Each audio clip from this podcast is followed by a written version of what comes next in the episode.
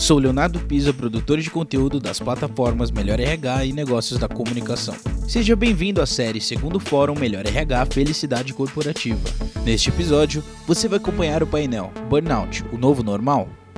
Quais os caminhos para gestores acolherem e lidarem frente ao novo cenário da saúde mental da equipe? Líderes de RH compartilham suas estratégias no enfrentamento dos gatilhos para a saúde mental, os programas internos voltados para o apoio à depressão, o cuidado diário para controle da ansiedade e principalmente como a cultura do bem-estar tem impactado na prevenção dessas doenças. Participam deste painel Fernanda Garcia, diretora de Cultura e Pessoas no Grupo ABC de Comunicação, Rosângela Fratec, diretora da Escola Técnica e coordenadora do curso de pós-graduação em docência na área de saúde no Einstein, e Sérgio Amadi, cofundador e CEO da FITER. Essa série é oferecida por Assegurou Saúde, Avatar da Saúde, FITER, Poleng, Solids e Top Employers. Olá pessoal, estamos ao vivo 18 horas e 34 minutos. Tudo bem? Vocês estão me ouvindo? Rosângela e Fernanda, tudo bem? Oi, tudo gente, um tudo bem? Perfeito, tudo bem. Sejam bem-vindos. Pessoal, então, pode preparar o café, o chazinho, não é isso? A gente tem um conteúdo muito interessante aqui com vocês. Primeiro, me apresentando, eu sou o Sérgio Amadi, fundador da FITER, a FITER é uma tecnologia de neurociência que mede felicidade das pessoas. É isso mesmo. Então, a gente está falando fórum de felicidade. Eu sou o Sérgio. Sejam bem-vindos. E hoje, né, eu tenho o prazer e a felicidade de ter duas pessoas muito interessantes aqui no painel, porque imagina uma situação. Eu tenho uma diretora de cultura e pessoas, especialista em pessoas, e eu tenho uma diretora da área de educação. Então, eu consigo falar tanto no ambiente profissional e no ambiente acadêmico. E o que a gente vai falar aqui de um recorte muito importante, falando de burnout. Então a gente vai falar um pouquinho sobre o novo normal. Uma pergunta: é um novo normal, efetivamente? E nesse bate-papo descontraído e leve, e eu espero que vocês se divirtam, eu quero apresentar primeiro as minhas convidadas, né? Aqui esse luxo que eu tenho aqui. Primeira, Fernanda. Fernanda, tudo bem? Se você quiser se apresentar, fica à vontade. Oi, Sérgio, tudo bem? Oi, Rô, tudo bem? Que delícia estar aqui falando com vocês nesse fórum sobre um tema que eu amo. É, bom, para quem não me conhece, eu sou a Fê Garcia, eu sou uma profissional da área de pessoas, eu cuido de pessoas há 32, 33 anos. E só hoje isso. estou no grupo. Só isso, só, coisa pouca, assim, né? A gente entrega a idade já de cara. Exato. Mas, e hoje eu estou no grupo ABC de comunicação, que é uma holding que cuida de, de diversas agências de publicidade, né? Então, estou no ramo de comunicação cuidando de pessoas. Belíssimo desafio, muito interessante. Eu estou curioso para ver algumas coisas. E agora eu quero apresentar a Rosângela. Rosângela, tudo bem? Seja bem-vinda. Se você quiser se apresentar, fica à vontade. Oi, Sérgio, tudo bem? Oi, Fê, tudo bem? É muito bom estar com vocês também. E a Fê dizendo que faz 33 anos que cuida de pessoas. É, eu, como é, diretora da Escola Técnica do Einstein, há 33 anos é, formando pessoas, né? Então, eu indiretamente cuido das pessoas, cuido do time que está comigo, mais dos alunos que fazem parte para serem os futuros profissionais da área de saúde. Então, é muito bom compartilhar deste momento com vocês. Não, imagina para a gente, né? Ter duas profissionais e falar da área de saúde e educação, que com a pandemia teve tanta coisa, mas a gente tem muita coisa a falar. Vamos lá, então, a gente vai começar uhum. agora. Obrigado, Rô, seja bem-vinda também. Ó, vocês me permitem a intimidade, eu vou chamar de Fê e Rô, tudo bem, gente? Para a gente ficar mais feliz. Senão a gente nem vai se conhecer aqui também. É, bom, pessoal, eu quero primeiro. Como vai funcionar o painel, tá bom? É, eu vou fazer um contexto rápido com vocês, contando um pouco da parte pedagógica de burnout, e depois eu vou fazer uma pergunta desafiadora para a Fê, tá bom? A Fê vai contar um pouquinho da história dessa resposta, e depois a gente vai ter a Rosângela, e no final a gente faz o encerramento. Vamos lá, então? Então vamos apertar o play. Quando a gente fala de burnout, a gente tem que entender o que significa essa palavra, né? O nome do inglês que significa esgotamento. E se a gente falar da questão de burnout, é uma tensão emocional diante de um estresse. Então a gente está falando de três pilares. A gente tem uma parte fisiológica, nossa, a gente tem uma parte psicológica e a gente tem, além de tudo isso, uma questão do cérebro efetiva de como que você aprende com estresse, como que você reage diante disso. Eu imagino que a Fê nunca passou por uma situação de estresse, né, Fê? Eu acho que não, né? Quase nada, né, Sérgio? Acho que não. E você nunca se emocionou, Aliás, né? ninguém, A Rosane... né? Também não. É. E a Rô também, né, Rô? Acho que você nunca se emocionou também, né? Acho que não. Não. É. Então a gente está falando de três pilares, né? Então a gente está falando físico, como que você cuida da sua parte fisiológica, do seu corpo de alimentação, da sua parte emocional, como você reage em relação à parte do estresse e a questão psicológica. Está falando de três pilares. E tudo começou na Revolução Industrial, quando começou uma urbanização acelerada, se criou empresa, produtividade, sabe essa palavra produtividade? Metas, objetivos, ambição, começou a gerar um estresse urbano. E aí, com essa revolução industrial, as pessoas tinham burnout, mas não sabiam que chamava burnout. E quem tinha burnout ia no médico, o médico nem ele sabia. Imagina essa situação. Isso só se resolveu, sabe quando? Em 1974, lá nos Estados Unidos, quando catalogaram a doença como uma doença psíquica. E a partir dali começou a ter toda a parte de análise e diagnóstico. E aí teve a revolução tecnológica. Quem aqui já não teve Orkut? É, não é verdade? Aqui a gente teve, eu sou caçulinha, mas teve Orkut, a gente tem Instagram, uma série de coisas, mas principalmente socialização dentro das empresas. As empresas saíram de um cenário de um RH controlador para um RH desenvolvedor. Escolas que controlavam os alunos a desenvolver os alunos. Bom, vamos lá nesse recorte. O que aconteceu? A pandemia, e com a pandemia todo mundo já sabe, tem a teoria de necessidade de Maslow, que fala de necessidade fisiológica, segurança, aí a gente está pegando a parte sociais, estima e autorrealização. O que aconteceu com a parte social, Rô? Das pessoas, dos alunos? Afastamento. Afastamento. Fê, o que aconteceu dentro da empresa quando a gente fala da parte social? O que aconteceu? O mesmo, acabou. Né? Afastamento Como? total, desconexão. Desconexão. Né? E nesse cenário de disrupção, o que, que é disrupção? Uma quebra de um padrão e começa a ter um outro padrão. Aí começam a falar do novo normal. Aquele padrão de trabalho e de gestão emocional, a gente começa a ter um outro desafio. Bom, chega em janeiro de 2022, agora a OMS, a Organização Mundial da Saúde, cataloga a doença como uma doença profissional. O que muda? Passa de ser somente uma doença catalogada desde 1974 e começa a partir desse instante ser uma doença profissional entrando no fator previdenciário. Traduzindo para vocês, quando você paga a previdência, todos os afastamentos e acidentes de trabalho eles aumentam a alíquota né, do imposto que a empresa paga, ou seja, gerando essa incidência. Foi isso que aconteceu. E aí, quando você tem a tratativa, você tem duas formas de tratar, com viés negativo e viés positivo. E quando você fala de viés negativo e viés positivo, quando você fala de felicidade, Fê, tá dentro da família das palavras de viés positivo ou viés negativo? Positivo total, né? Eu acho que assim, desde que tenha respeito ao viés negativo e aos momentos negativos, né? Eu acho que assim, o viés é sempre positivo com respeito àquilo que a gente está vivendo de verdade, né? Com as nossas Perfeito. emoções, com o nosso caminho. Ou seja, com as autenticidades, assim, exatamente, exatamente. como você é, do jeito que você é e entendendo os cenários, se apropriando a realidade das verdades, exatamente, exatamente como as coisas são. Né? E exatamente. aí, trazendo esse cenário, a gente começou a falar, tem uma explosão falando sobre felicidade e várias temáticas. Mas o RH sozinho e a diretora de uma área de ensino não faz nada sozinho, né? não é isso? Você tem pessoas, seres humanos, que tem o, o cérebro, que é um, é um órgão que gera capacidade de soluções, e aí, dentro do cenário, você tem as lideranças e você tem os gestores e professores. Bom, com esse recorte fica a pergunta: quais são as estratégias para a gente acolher essas pessoas exatamente como elas são, respeitando elas, e ao mesmo tempo promover a saúde mental? As duas coisas. A gente está falando de acolher e quais são os caminhos para promover a saúde mental. Então, um dos recortes que a tecnologia vem trazendo para a humanização é usando ciência de dados, como fosse previsão do tempo, para apoiar essas pessoas. É, por exemplo, se apropriar, qual é a sua felicidade? Você imagina você poder entender sua felicidade do ponto de vista estatístico, um robozinho te ajudando, ele te fazendo perguntas, e, e esse é um ponto. Outro ponto, você imagina ter um RH acolhedor e uma escola acolhedora. Então, essa é a temática de burnout. Então, vamos voltar. Burnout é uma doença hoje no Brasil profissional, e só quem pode diagnosticar é um profissional gabaritado para entrar na incidência da classificação internacional de doenças, que é o CID. Então, é um profissional médico que faz diagnóstico. Mas antes de tudo, tem o um mundo real, é disso que a gente vai falar, como que a empresa se organiza, uma escola se organiza e como que a gente faz gestão de burnout. E para começar então o recorte, eu quero falar café. Fê, você é minha convidada aqui. Então vamos lá. Oi. Fê, eu queria que você contasse uma experiência real que você viveu do maior desafio de burnout que você já teve já na sua experiência profissional, o que você fez e como foi desde que aconteceu até hoje. E aí a gente quer te ouvir. Bom, acho que falar de burnout, falar de saúde mental, o maior desafio foi conhecer e sentir o burnout, né?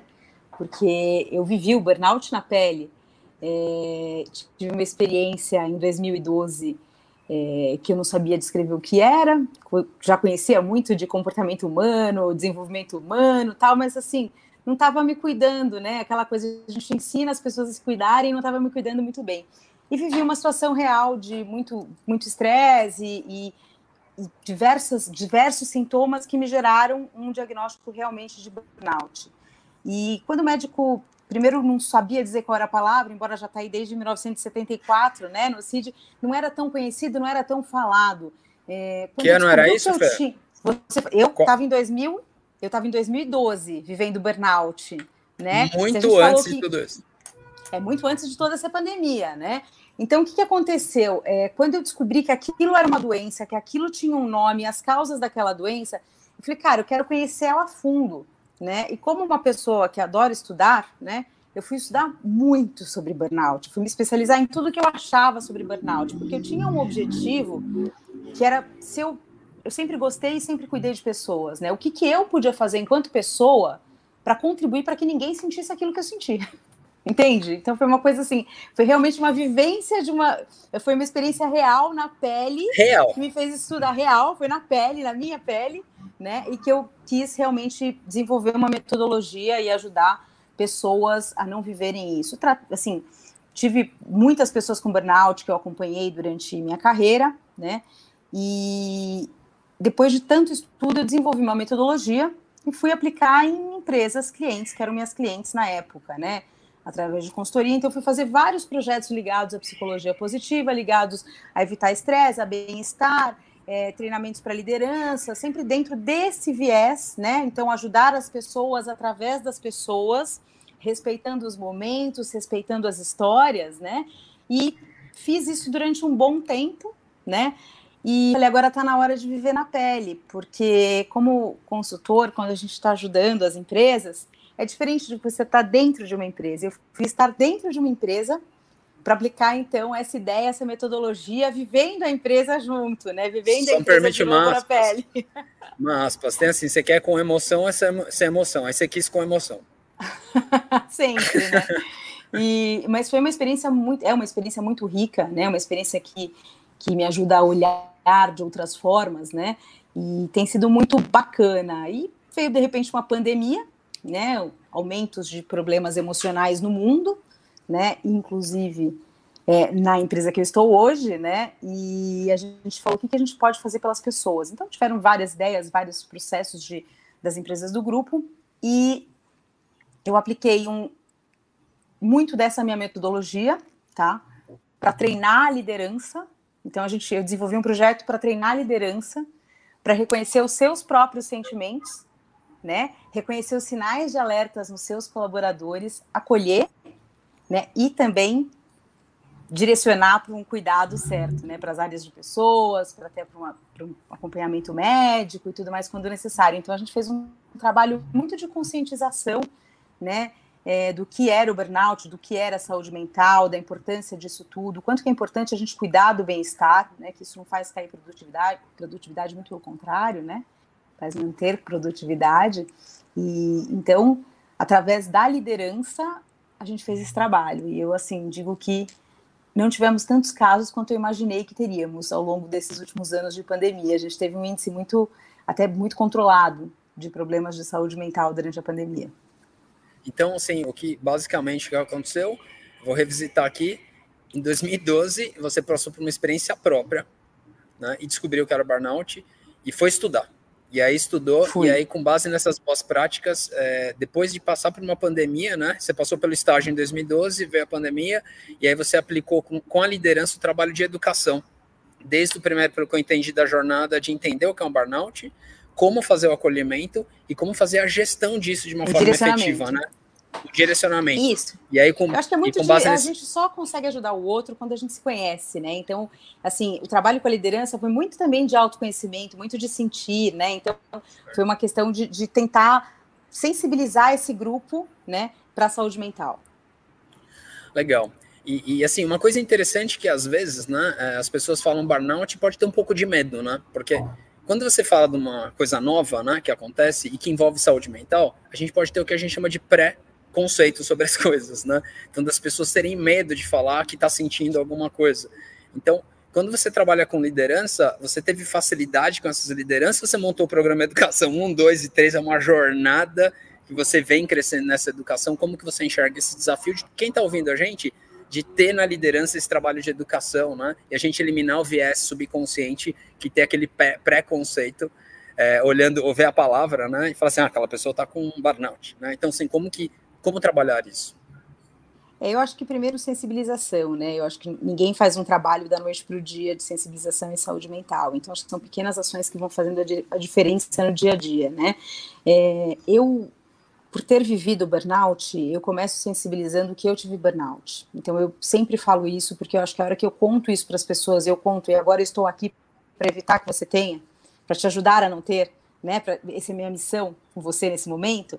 Então acho que eu passo por isso, é, eu já quebro um pouco desse paradigma dessa situação que saúde mental é ainda um tabu e é mesmo ainda. Já melhorou muito do que ah. foi no passado, mas ainda é, né? E, e então, a hora que eu coloco o líder para olhar para ele mesmo, né? Para reconhecer os sintomas de um burnout, a hora que a gente começa a falar, não para um diagnóstico médico, a gente não pode fazer isso, nem nunca fazer ah. isso. Quando você começa a falar dos, dos sintomas, ah, apetite, insônia, todas as questões que vêm junto, né? É, ele também olha para ele. A hora que ele olha para ele, se sensibiliza, fica mais fácil para ele sensibilizar com o outro. Perfeito. Então, assim, a palavra-chave de tudo que eu vi você falando, respeito, que eu vi bastante, acolhimento. Então, assim, é respeitar as pessoas e acolher elas. E, assim, isso que eu entendi, isso, um dos grandes pontos de estratégia que você conseguiu vencer é a sensibilização das pessoas. Sim. E partindo de você, né? Você como uma experiência Sim. viva. Inclusive me, me, respeitando, né? Inclusive me respeitando, respeitando minha, minha história, né? Perfeito. Fê, sensacional. Gostei muito. Daqui a pouquinho eu volto com você, Fê. Então, muito legal. Vamos guardar esse post-it da Fê aqui, muito bacana, ó. Palavra-chave respeito, sensibilização. E assim, a gente apropriar exatamente a realidade ao que é. Acho que esse é um grande ponto do recado da Fê aqui pra gente. Fê, muito legal. E, Rô, eu quero falar com você, porque assim, é, sempre quando a gente trabalha nas empresas, né, a gente trabalha com uma pessoa que tem um salário, uma remuneração, ela pode ser demitida, ela pode ser promovida. E quando você está na escola, na área de educação, no ensino, e eu como um bom aluno, né, eu espero, né, se meus professores estão me ouvindo, que eu fui um bom aluno. Mas você tem uma questão de ser aprovado com notas, você tem os professores, você tem uma direita, você tem um ecossistema também, que de um lado você tem turnover, né, que às vezes acontece muito absenteísmo turnover, e também na educação evasão escolar. E a gente quer ouvir de você, dentro do Einstein, né, que nasceu pra, aqui no Brasil, o Einstein foi que praticamente identificou, é, quando a gente olha aqui o coronavírus no Brasil, e na educação, na área da saúde, a enfermagem, assim, só para dar um recorte, policiais, professores e área de educação são profissões potencializadoras para doenças psíquicas. E aí a gente está falando, por exemplo, uma área de educação da área da saúde, de enfermeiros, etc. Aí a gente queria ouvir sua experiência. Qual foi, eu não sei se você teve desafio, mas qual foi o maior desafio que você teve quando fala em saúde mental e burnout, que você contasse uma experiência de boas práticas, de acolher essas pessoas, se pudesse contar essa história para a gente. Seja bem-vinda ao painel de novo. Obrigada, Sérgio. É, acho que é o que você disse, né? A gente está dentro de uma instituição onde os profissionais que lá trabalham são os que, quando a gente olha a literatura, que mais tem essa, vamos dizer, né, que estão mais predispostos a uma, uma a síndrome de burnout, e a gente trabalhando com alunos dentro de uma escola onde vão é, se formar profissionais da área de saúde, né? Então, como que a gente olha a escola e como que a gente trabalha com estes seres humanos que vêm, às vezes, muitas vezes, sem é, saber por que, que eles estão ali. Né? Então, acho que a gente tem um desafio grande quando o aluno chega para a gente na escola, é de mostrar para ele como ele se transforma de um indivíduo pessoa para o indivíduo aluno e para um indivíduo profissional que vai para este mercado de trabalho numa situação que vai sofrer estresse, que isso eu não estou nem falando de pandemia, né? Estou pensando antes da pandemia. Então, quais são as competências necessárias para este profissional enfrentar esse novo mundo que ele tanto almeja? E quando a gente olhou para este aluno, e aí a gente tem traz uma história de escola técnica aí de 33 anos de existência, de 33 anos formando profissionais da saúde, aqueles que vão atuar é, diretamente é, com os, os pacientes do, de dentro da nossa própria instituição, ou com os demais pacientes, e são pessoas que vão cuidar de gente. Então, como que eu formo gente para cuidar de gente? Qual é o olhar que a gente tem que ter? Então, quando a gente pensa assim, ah, eu cuido de pessoas, né? Eu cuido de pessoas que vão cuidar de pessoas. E a gente tem que ter um pouquinho mais de cuidado com tudo isso. Então, quando foi em 2018, nós entendemos que era preciso mudar o processo seletivo da escola. A gente entendeu que para a gente formar um profissional que tivessem as competências necessárias para o mercado de trabalho, era necessário a gente começar a olhar a entrada desse aluno na escola. Então, eu precisava de um aluno que soubesse colaborar mais, que tivesse mais é, flexibilidade, que tivesse um foco em, em resultados, engajamento, que pudesse realmente ter uma atitude empática, uma vez que dentro da nossa instituição a gente tem um protocolo de atendimento muito bem fundamentado, onde a gente fala em amor ao servir, em atenção aos detalhes. Então, como que eu colocaria um aluno dentro da escola que não tivesse esse perfil para ser trabalhado? A gente não estava falando nem que ele estivesse pronto, mas que tivesse mínimas condições da gente trabalhar isso. E aí, dentro da escola, nós criamos um projeto onde, com a ajuda do, do corpo docente da escola, que sempre teve muito envolvido em tudo isso, e começamos a colocar em prática esse olhar para essa formação. A partir deste momento, nós entendemos uma coisa que a, que a Fernanda disse de respeito. De oh, só, permite, só permite uma coisa, né? Então, você está falando que a escola, além do vestibular, adotou um processo de RH, então. Então, começou a fazer Sim, um processo isso. seletivo como fosse um Então, assim, só para uma aspas, então, assim, a escola. competências. Fazendo como um RH. Então, pode, pode seguir, Rô. Então, quando a gente começou a olhar isso, né, de, de ter esse olhar deste aluno, a gente entendeu que, além deste aluno vir para a escola e passar por toda essa etapa de processo seletivo, que já gira um, gera um estresse grande, porque ele quer estudar na nossa escola, nós entendemos a importância de criação de vínculo. E acho que, quando a gente fala de respeito pelo próximo, de respeito à diversidade, enfim, de engajamento de um, de um time, a gente começou a entender que tinha que era necessário vínculo. E aí, num bate-papo informal, no começo, a gente foi olhando algumas metodologias, a gente esteve junto com um profissional da nossa instituição que trouxe, é, numa fala, numa reunião, a importância de rodas de conversa, e a gente entendeu que essas rodas de conversas eram importantes para a manutenção do, do clima dentro da sala de aula. Então, a gente foi, nós não começamos a falar de felicidade, a gente foi, nós começamos a falar de uma criação de vínculo, que as pessoas se conhecendo, elas conseguiriam se respeitar melhor e a gente conseguiria trabalhar melhor a competência é, de empatia, de atitude empática. Então, esse foi o início do nosso trabalho. E aí chega a pandemia, né? E aí, a hora que chega a pandemia, a gente começou isso em 2018, 2019, 2020 a gente iniciou a pandemia. Nós somos um hospital onde você mesmo disse, o primeiro caso foi é, conhecido dentro da nossa instituição. E aí começa é, um movimento de aluno fora de sala de aula, então somente atrás das telinhas. E atrás das telas, quando a gente fala sem a gente olhar, então eram câmeras é, quadradinhos pretos. Cortina gente, fechada. Cortina fechada. E o professor gosta de vínculo pela sua essência, então não tinha esse vínculo com o aluno porque a gente via nomes nas telas, né? E aí a gente começou a entender como que ia fazer todo esse processo. Então, aquilo que era importante para nós, enquanto socialização, não existia mais. E aí a gente começou a entrar nesse mundo virtual, com todos os medos, com todos os receios, com os questionamentos se a gente estava realmente formando profissionais com qualidade, porque além de tudo tinha isso, a gente estava no desafio de realmente formar esse profissional com qualidade. E aí a gente entendeu a importância de continuar as rodas de conversa no virtual. Nós apostamos nisso, Os professores se engajaram muito, porque também foi uma necessidade do corpo docente, deles entenderem assim, gente, nós precisamos disso para a gente também, não era mais só para aluno. Então, era um momento onde tinha professores, coordenação, direção e alunos como pessoas.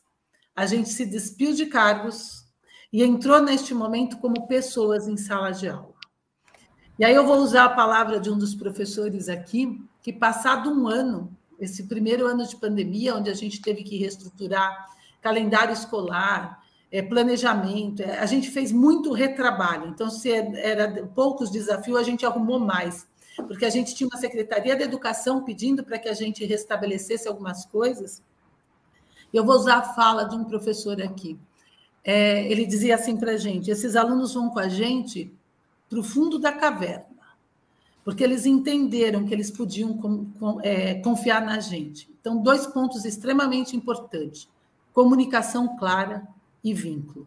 Acho que foi isso que tirou a gente desse desespero inicial, vamos dizer assim, de pandemia, para algo que foi muito gratificante na escola técnica. Era, foi possível criar vínculos e ter uma comunicação clara com todo mundo. Acho que esse foi o ponto que fez a virada de chave Sim. na nossa vida, vamos dizer assim. Ó, eu anotei alguns post-its. Você falou criação de vínculo, falou de confiança, né? E assim, toda a história que você traz, então em 2018 já tinha percebido alguns sintomas, né, que já vinham acontecendo dentro do ambiente. Então, além do vestibular, colocou um processo de fit cultural dentro da escola para identificar o fit de características daquele aluno com o curso que ele está estudando, para ele ser mais feliz. E depois desse processo, você percebeu que só fazer isso lá no, no, começo não funcionava e começou a ter roda de conversa. Aí você viu que a roda foi tão boa, fez tanto sucesso que os professores adotaram a roda de conversa.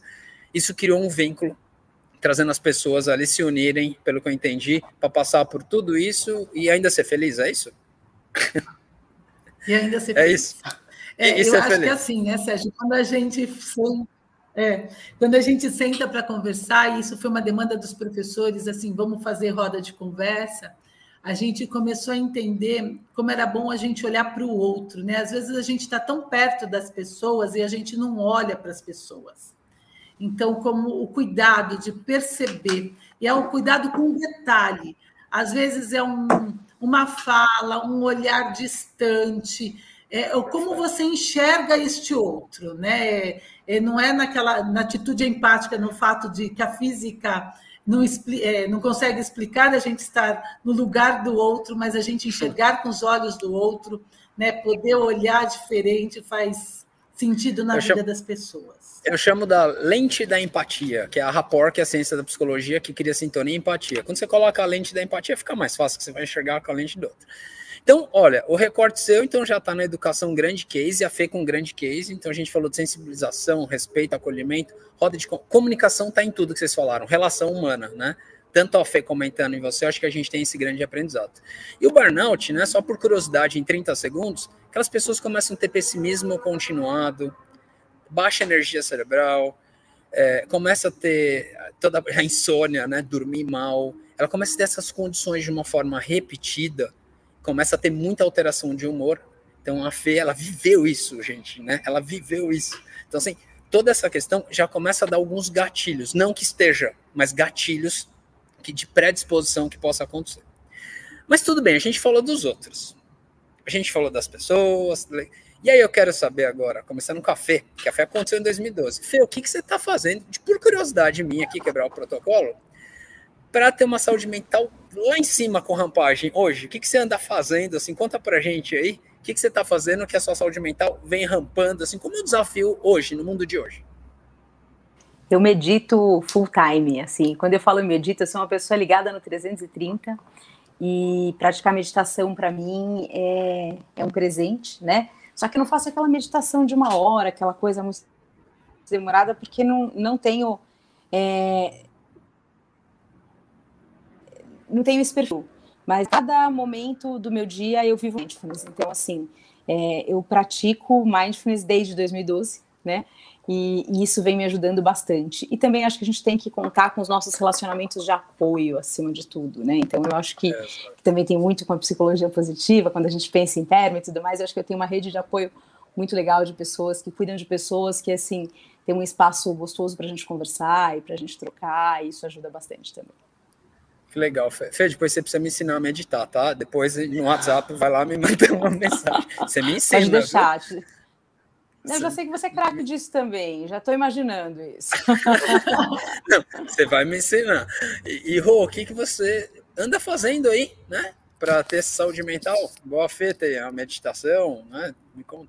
É, eu não aprendi a meditar ainda, não, Sérgio. Eu preciso, acho que, fazer um curso com a Fê. É, mas é interessante a gente pensar, é, e ela falou que é ligada no 330, a gente falava que a gente era ligada no 220, né? A gente já está trabalhando em alta tensão. E como que a gente desestressa isso, né? Eu tenho um caminho de medicina integrativa, então realmente eu faço acupuntura, eu tomo uns chazinhos, eu estava entrei, entrei aqui tomando meu chazinho, isso faz parte do meu dia a dia.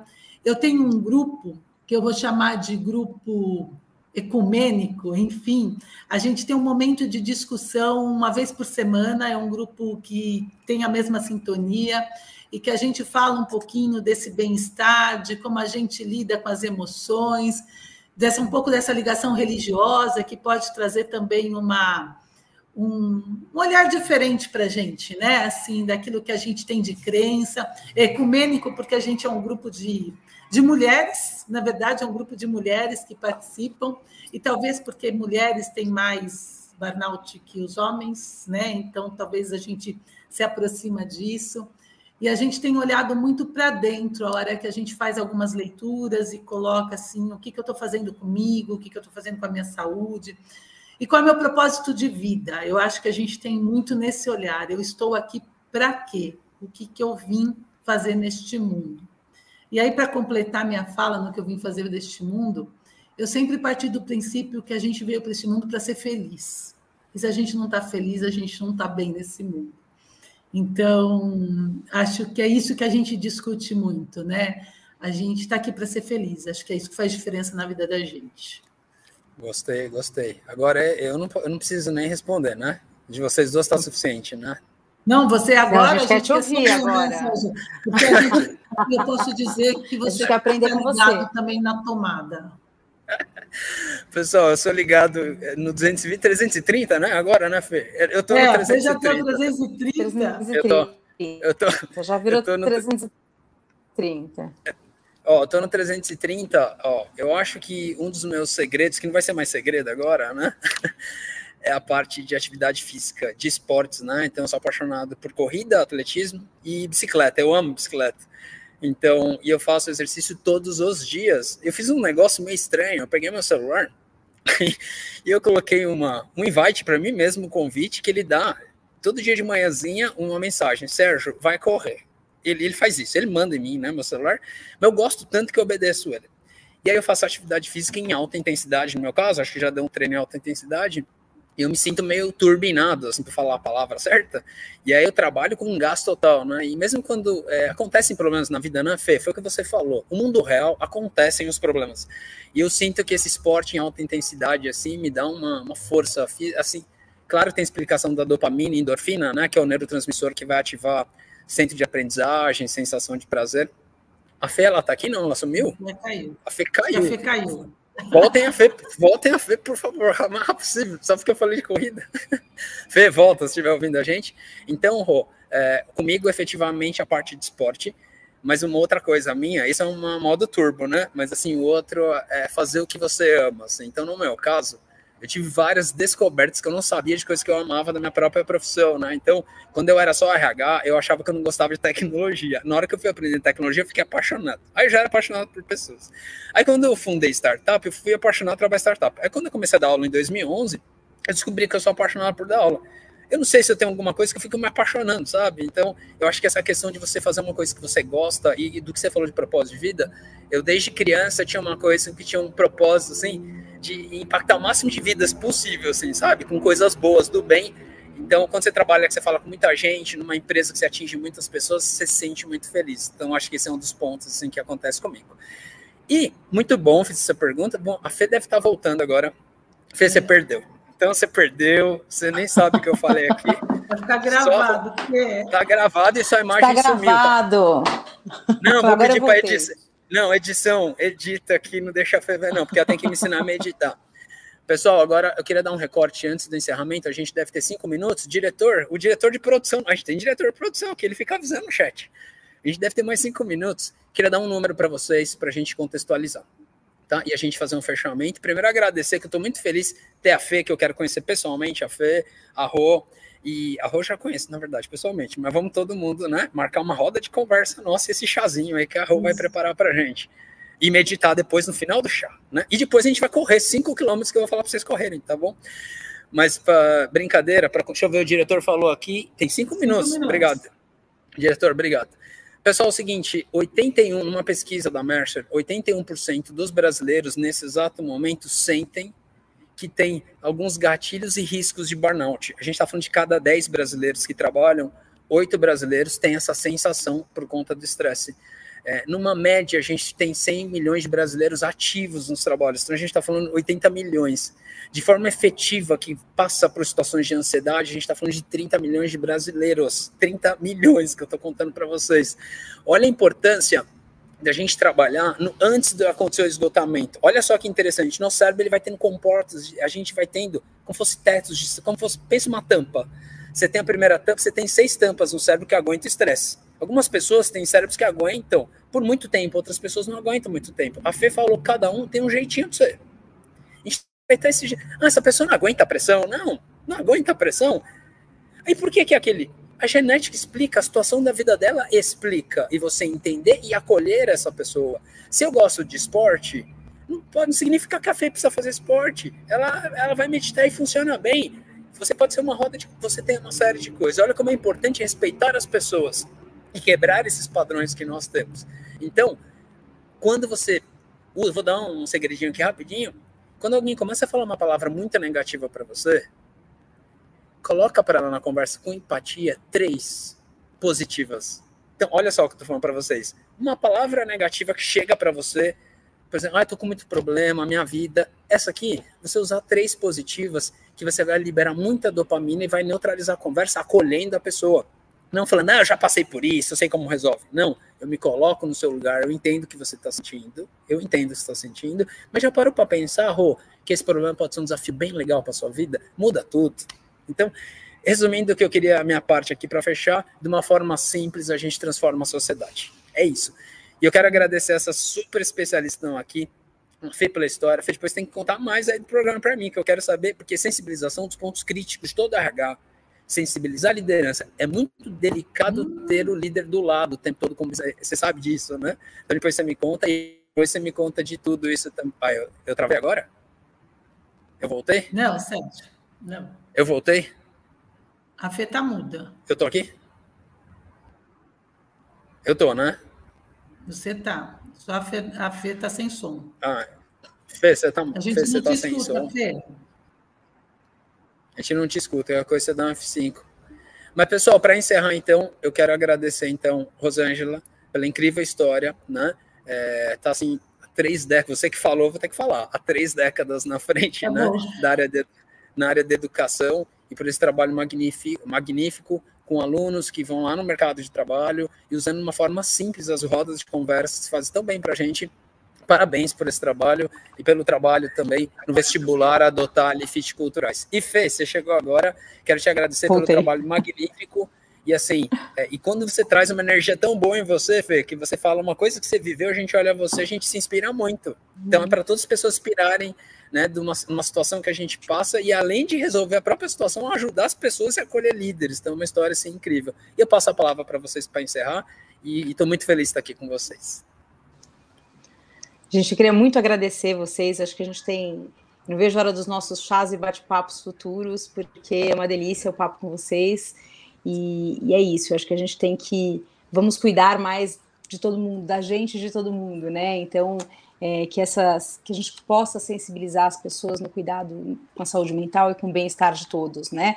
Pequenas, pequenas atitudes fazem uma grande diferença. E aí tá a psicologia positiva em cada conceito e cada situação que a gente vê e consegue enxergar o resultado através de indicadores e, e tudo mais. Então é isso, queria agradecer realmente vocês, vamos continuar juntos sensibilizando pessoas, né? E cuidando das pessoas que cuidam de pessoas. Né? Muito bom, muito bom. E essas muito coisas obrigada. corriqueiras que trazem felicidade, eu quero mesmo isso. E Rô, e aí você tem a palavra, um minutinho final e a gente encerra. E acho que eu vou no gancho da FEI, e para cuidar de pessoas a gente não precisa de data e horário marcado, né? Basta a gente estar do lado das pessoas.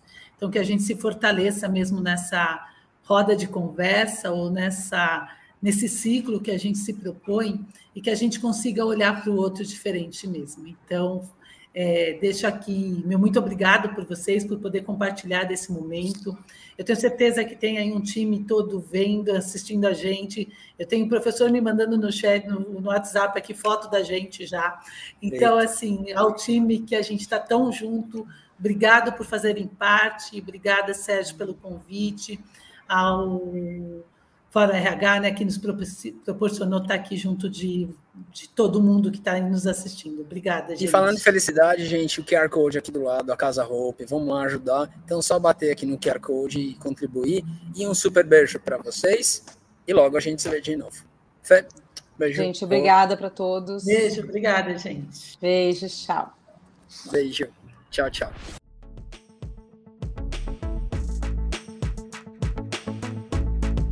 Você acompanhou mais um episódio da série Segundo Fórum Melhor RH Felicidade Corporativa. Confira a série completa em 17 episódios. Até a próxima.